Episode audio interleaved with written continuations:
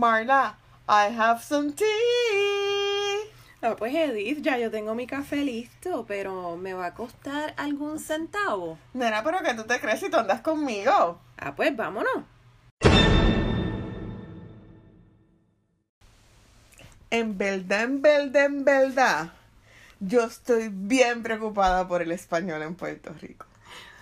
Por el español en Puerto Rico y por el español en todos lados. Chica, es que en el primer episodio te tiraste tanto verdad, verdad, verdad, que lo primero que voy a hacer en este episodio es invitar a nuestra audiencia a que vayan al episodio anterior a contar todos tus verdad. Esta mujer está gritándome porque ella en el primer episodio se dio cuenta de todas las verdades que yo dije. La realidad es que la palabra verdad existe, pero no significa lo para lo cual tú lo estás usando. Verdad con L significa belleza. Es que yo soy bella. Si tú quieres hablar de realidad, mi amor, va con R, de rico, de ricura. La realidad es que eso es una de las razones por la que me alegra que hayamos decidido hacer este podcast en español. Porque necesito, porque necesito practicar. Exacto, practica tus R's por amor a Cristo. Pero es que yo no hablo español todos los días. Esto es, esto es algo que yo creo le pasa a mucha gente y es que pierden, eh, tratamos de hablar muy rápido. Y ahí como que nos enredamos la lengua y no decimos las cosas como las tenemos que decir. Eso se llama economía lingüística. ¿En serio? Ok, ok. Ok. Explícame qué es eso, porque. Economía lingüística. ¿Por qué? Economía lingüística es cuando un emisor, cuando una persona que está hablando, se traga letras, palabras o las transfiere para que su se le haga más sencillo hablar. ¿Ok? Ok. Así que gotitas del saber. Pues es, es interesante, es bien curioso que este tema haya salido, porque cuando estábamos grabando, antes de grabar el primer episodio, yo estaba hablando sobre el español y sobre cómo algunos influencers no proyectan bien el idioma. Y voy y empiezo a grabar y cometo Los mismos errores Las que mismas- estabas comentando. las mismas metidas de pata que estaba comentando. Eso es correcto. La realidad es que los puertorriqueños tenemos una forma muy particular de hablar. Así que si usted nos está escuchando y es de alguna otra nacionalidad, le tengo que confesar que en este podcast hablamos español boricua. ¿Qué significa eso? Uy. Que en muchas ocasiones vamos a sustituir la R por la L.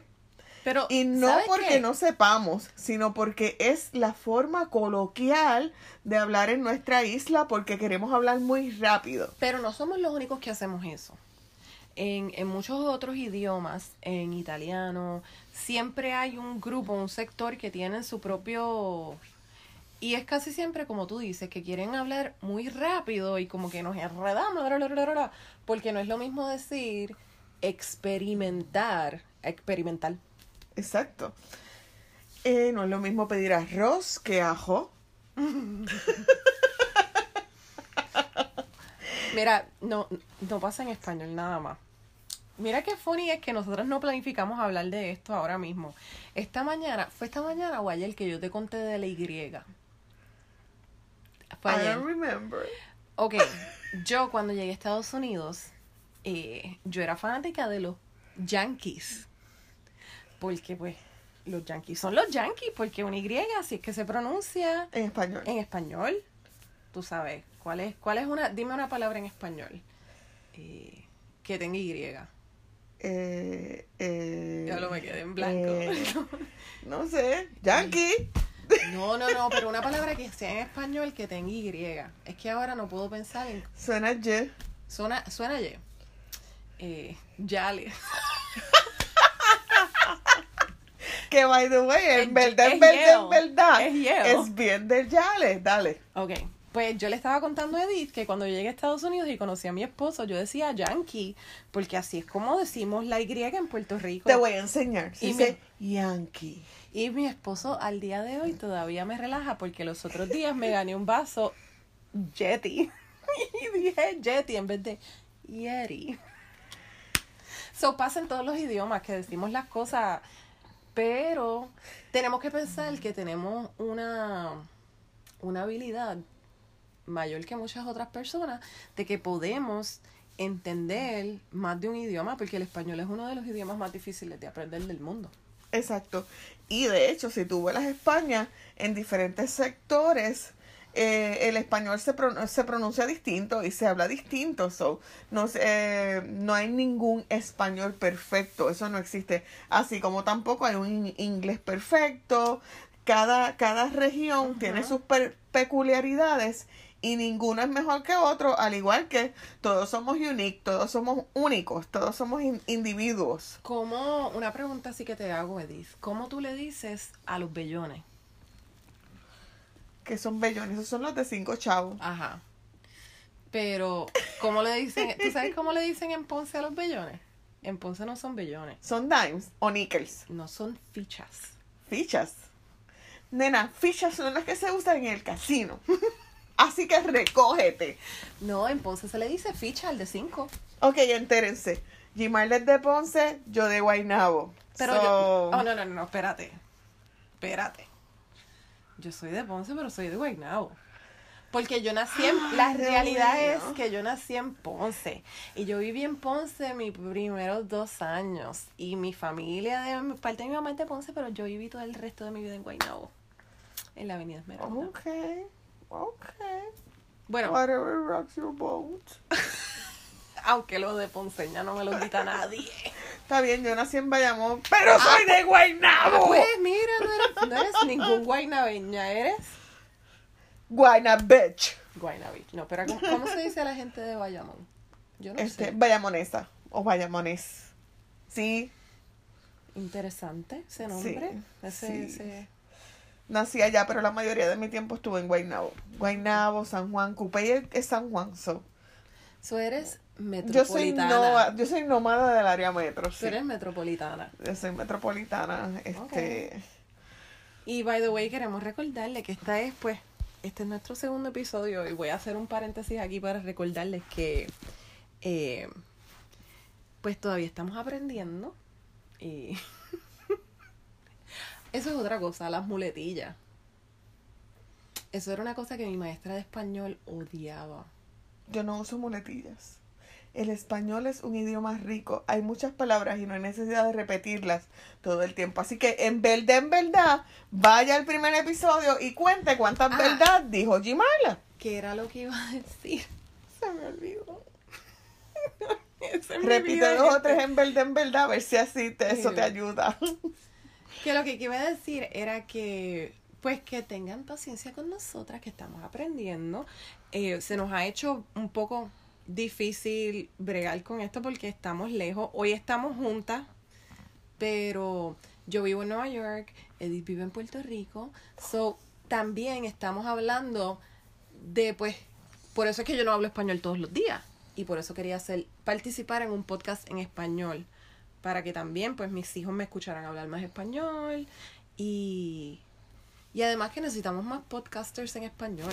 De hecho, si ustedes eh, hacen búsquedas en Google y en las diferentes plataformas de búsqueda que existen en el Internet, la mayoría del contenido está creado en inglés y hace falta gente que cree contenido en español.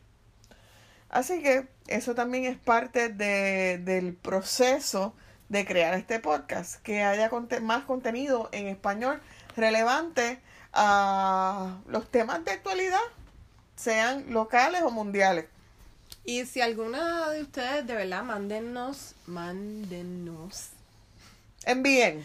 envíen, esa es la palabra correcta. Ustedes, si ustedes, cuando si usted no le sale una palabra, piensa en un sinónimo y no la diga la otra y ya. Ustedes, si ustedes estuviesen aquí, yo quisiera que estuviésemos grabando esto en video para que ustedes vieran las caras que Edith me está echando cada vez que yo digo algo. Estoy a punto de cortar el podcast. Dale. A ese nivel. O sea, ella está en estrés full. Por como yo estoy hablando, pero pues, esa soy yo. Así soy yo. Y ella tiene que vas a tener vas a necesitar mucho usa, exacto. Breathe inhala. inhala, exhala. Me voy a tener que tomar un té de manzanilla ya mismo porque relájate, ¿ok? Esto es fun, esto es quienes nosotras somos, esto es, pues, así. Y, y por eso es que yo creo que lo quería hacer así contigo, con alguien que, pues, que es fun. Así que no me vengas a regañar. ¿Ok? ok. Ahora, sí necesito que me regañes en cuanto a lo del español, porque yo sé que tengo, porque yo sé que tengo que mejorar mis verdades. Mejorar. Mejorar mis verdades. Gente, vacilón y en serio. Eh, nos da mucho gusto tener este podcast o este programa de audio para ustedes eh, en español para que se entienda y en español porque es nuestra lengua nativa y queremos exaltarla y queremos vivirla y en español es que reímos y lloramos y hacemos todo.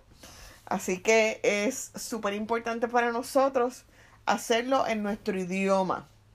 El español tiene tantas palabras y una de las cosas que a mí me ha chocado más me ha no ha chocado, pero el contraste de tener un esposo, por ejemplo, mi esposo no habla español entonces, es bien difícil a veces expresar cosas que uno quiere expresar en español. Eh, en inglés nada más hay una palabra, es I love you. That's it. Pero en español tú dices te quiero, te amo, te adoro. Te aprecio. Te aprecio, te... Y todas esas como que significan lo mismo, pero en inglés es I love you and that's it. Sí, en español hay diferentes palabras y cada uno tiene una intensidad es como cuando más tú fuerte a salir o más con alguien. tú me gusta, me gusta, te tengo cariño, quiero, te quiero mucho, te quiero, te, quiero, más que todo. Y el te amo es como que, wow. Pero en inglés es como que vas de cero. I love you. No hay como Yo que recuerdo, te voy a decir este una historia bien bien privada y bien íntima mía que tiene que ver justo con eso. Eh, mi mamá, eh, el primer idioma en mi casa es español. Yo nunca he vivido en los Estados Unidos. Y mi mamá sí apreciaba mucho el inglés y como ella trabajaba en, el hospital de veteranos, su, el, pues el idioma que más utilizaba durante el trabajo era inglés. Y había, había algo, cuando mi mamá me iba a regañar. ¿Te regañaba en inglés? Ella usaba solo una palabra en inglés. Ella me miraba con ojos de rayos láser. Decía, behave. y esa palabrita para mí, I, hate it. Yo la odio todavía. cuando Sí. De verdad. En serio, muy en serio. Behave era como que te vuelves a hacer eso otra vez y te va a caer el mundo. Me prometieron siempre darme, nunca, mis padres nunca me dieron, porque con la mirada de mami bastaba, sí era, o sea, mis padres nunca, nunca me dieron. Bueno, en una ocasión papi me, me golpeó la boca porque le dije estúpido. En mi casa, zángano, estúpido, idiota son malas palabras. O sea, esos son insultos mayores, son ni siquiera este pienses escuchar palabras mayores como con P o con C o con mandar a alguien para nada de eso se escucha en mi casa. Es eh, eh, eh y yo hablo más. Está, está prohibido decirle a alguien idiota, bruto. todo eso está prohibido en mi familia.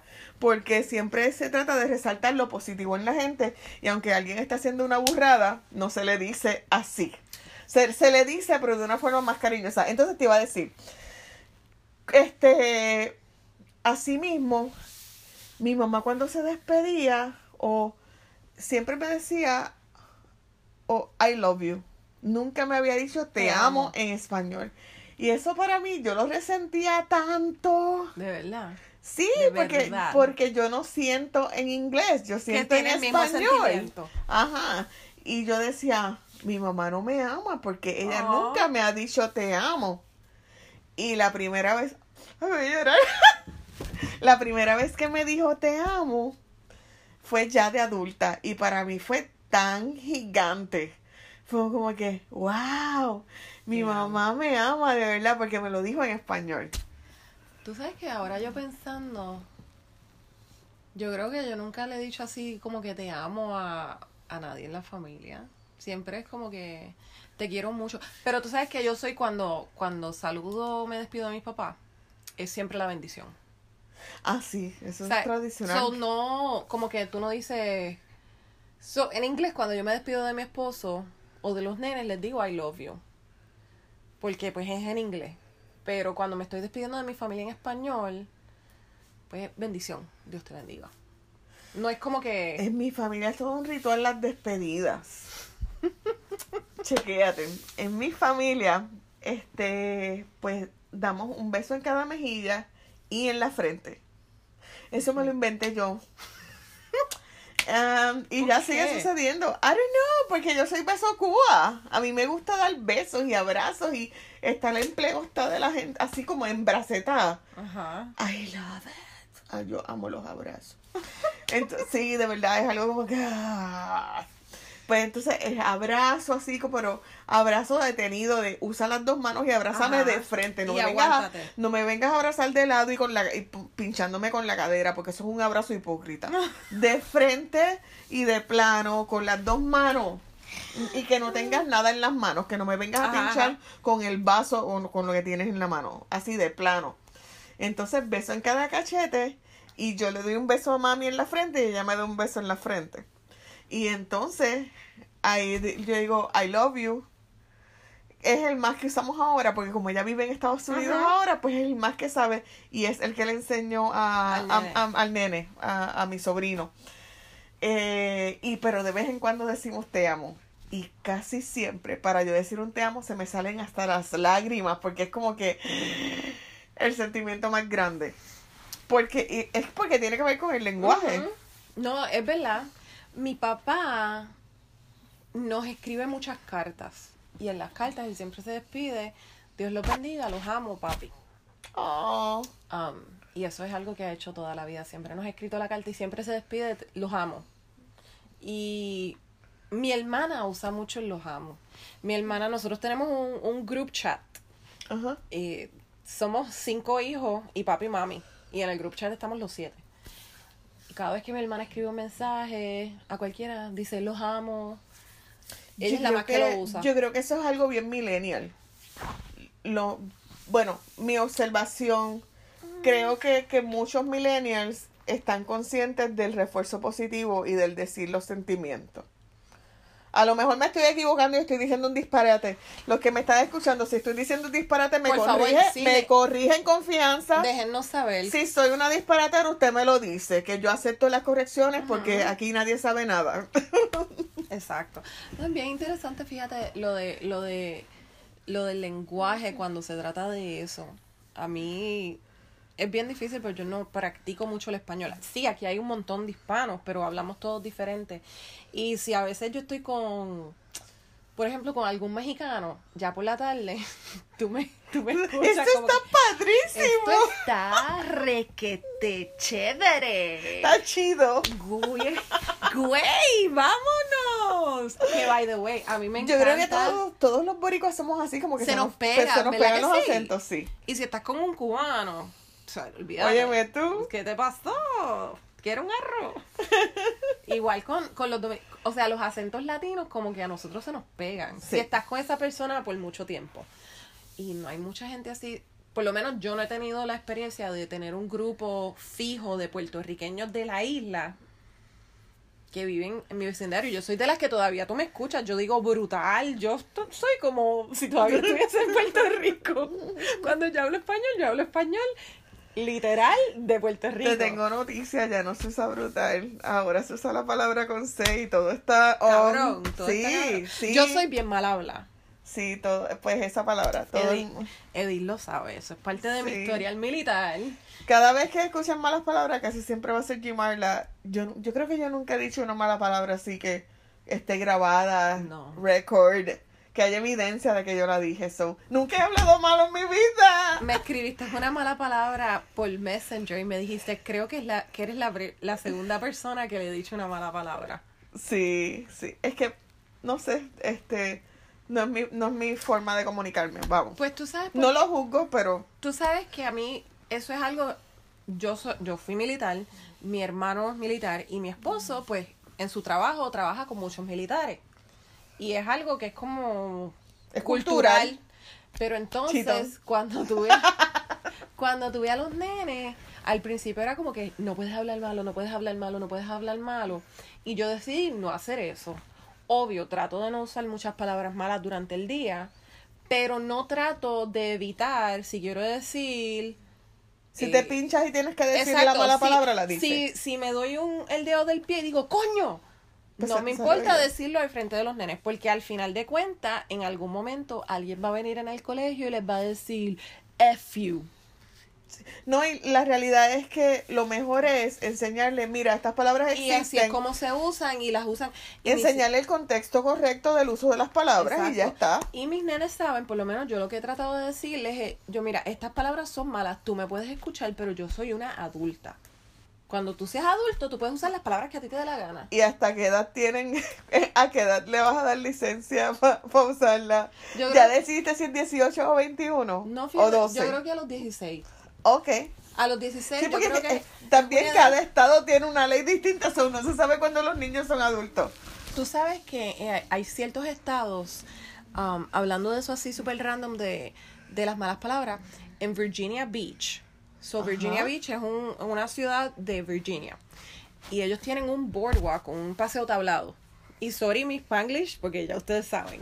Esto eh, estamos aquí hablando en Spanglish. Exacto tienen un paseo tablado y en el paseo tablado está prohibido usar malas palabras.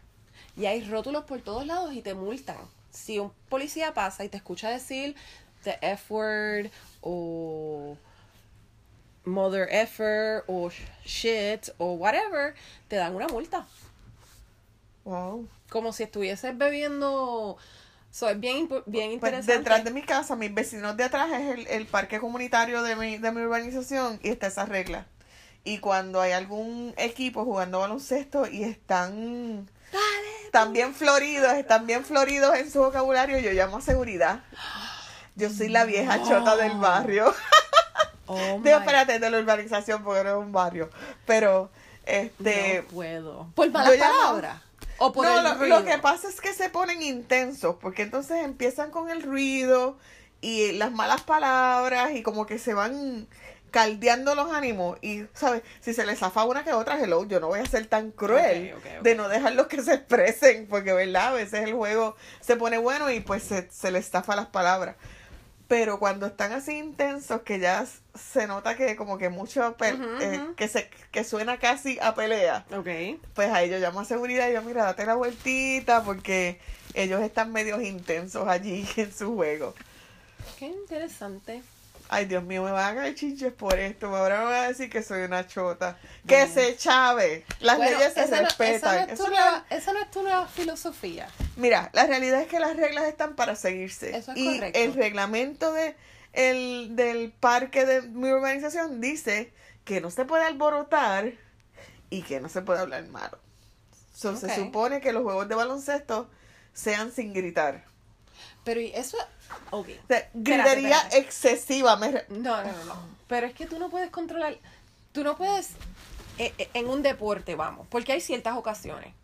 Si tú me dices que tú estás jugando, pues, tenis. Por ejemplo, tenis tiene una regla que nadie puede, Ajá. tiene que estar en silencio. Pero un juego de baloncesto, que tú le digas a la gente que tienes que, no puedes subir tu decibel de grito, o sea, ¿cómo tú mides cómo grita una persona. Porque, por ejemplo, tú sabes que yo te digo baja la voz a cada rato. Todo el tiempo. Es que yo soy soles y grito. Ok. Pero entonces, ¿cómo tú mides? Si, por ejemplo, tú estás hablando en la calle y vienen y te tocan a la puerta y te dicen, oye, usted está hablando muy alto. Es lo mismo. O sea, que es como que un poquito ahí. No, no, pero la regla está escrita como que, que no debe haber. Lo que dice es gritos excesivos. Sí, ruidos excesivos. Pero para mí. este, se, eh, las veces que yo he visto que le llaman la atención a los muchachos es cuando cuando es de verdad como ruido, sabe que no, obviamente es cuando estás en el juego, siempre va a haber fulano, mengano, ta, ta, la mala palabra, y ah, se fue, qué sé yo, falta, lo otro. Pero no es lo mismo a que esté un corillo de gente alborotando viciosamente. Yo soy alborotosa cuando voy a mis eventos deportivos. alborotosa, alborotosa. No hay bleachers, allí no hay audiencia, son siempre 10 muchachitos jugando a lo loco, ¿ok? Ok, so, es un deporte. No hay- hay- by the way, ay, no. Dentro, la Eso se- es la dentro de dos semanas hay un campamento Uy, no. y lo van a hacer en mi parte de atrás de mi casa. Tienes que poner una verja. Hay vela. Pero que sea como que antirruido. No, Vienen antirruido o vienen con buffer para que me la paguen ellos. Pero si a ti es a la que te molesta el ruido. No, a mí no me molesta porque yo me encierro en mi casa. O sea, Yo tengo aire en mi casa, nena. Cierro las ventanas y no oigo nada. esto es toda, esto pasa con todas mis conversaciones con Edith, ¿ok? con todas. Con todas.